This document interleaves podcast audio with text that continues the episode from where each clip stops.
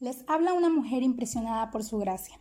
Y este es nuestro podcast del Ministerio Impresionadas por su gracia. Estás escuchando Mujeres de la Biblia, un estudio devocional sobre las mujeres en las Escrituras. Hoy hablaremos de la Sulamita y estudiaremos su historia.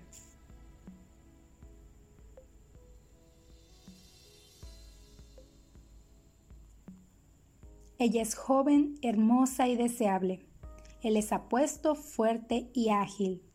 Un pastor o un rey que prodiga extrañas alabanzas a su amada. Compara el cabello de la sulamita con los rebaños de cabras que retosan en los montes. Su nariz con la torre del Líbano y sus dientes con ovejas recién bañadas. Sonreímos ante estas imágenes pero nos fascina esta colección de canciones de amor tan bellamente escritas. Y aunque sabemos que no se trata de una antigua tarjeta del Día de los Enamorados, sin embargo, no tenemos certeza de cómo clasificar estos cantos. A diferencia de cualquier otro libro de la Biblia, el Cantar de los Cantares está lleno de imágenes eróticas. La Sulamita es tan apasionada como su amado, y ella inicia el contacto con él, declarándole abiertamente sus sentimientos. Anhela los besos de su boca y está tan enamorada que aún el nombre de su amado es como una dulce fragancia para ella. La Sulamita ronda por la ciudad de noche o sueña haberlo hecho, buscándolo. Desea que él sea su hermano para poder besarlo en público sin causar algún escándalo. Cada declaración que emite provoca una apasionada respuesta de su amado, que canta acerca de ella. Tu talle se asemeja al talle de la palmera, y tus pechos a sus racimos. Me dije, me treparé a la palmera, de sus racimos me adueñaré. Sean tus pechos como racimos de uvas, tu aliento cual fragancia de manzanas, y como el buen vino tu boca.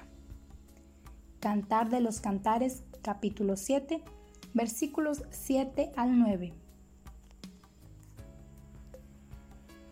A pesar de lo antiguo de las imágenes, nos llega el mensaje. La historia de la Sulamita y su amado no conforma precisamente una historia que salga de la línea narrativa y que sea muy clara, sino una expresión poética de amor con todos sus altibajos.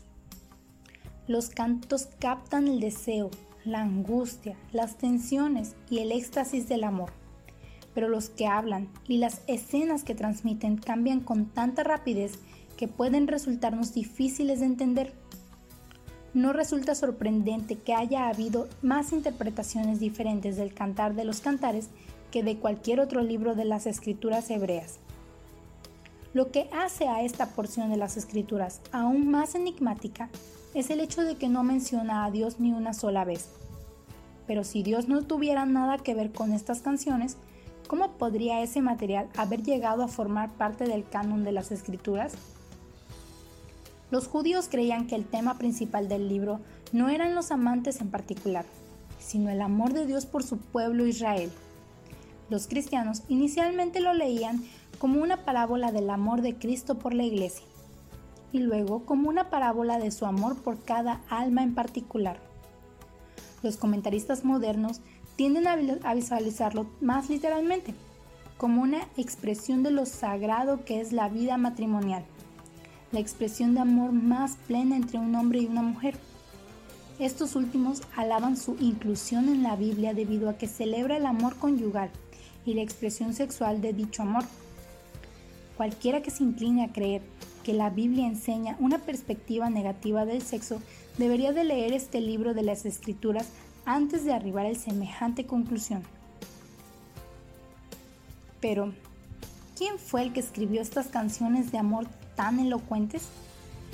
Algunos dicen que varios poetas, mientras otros sostienen que fueron escritas por Salomón en alabanza de una de sus muchas esposas.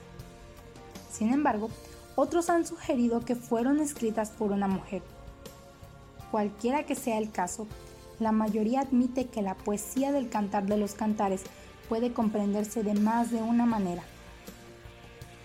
La historia de la Sulamita, por misteriosa que sea, conmueve nuestro anhelo de amar y ser amada.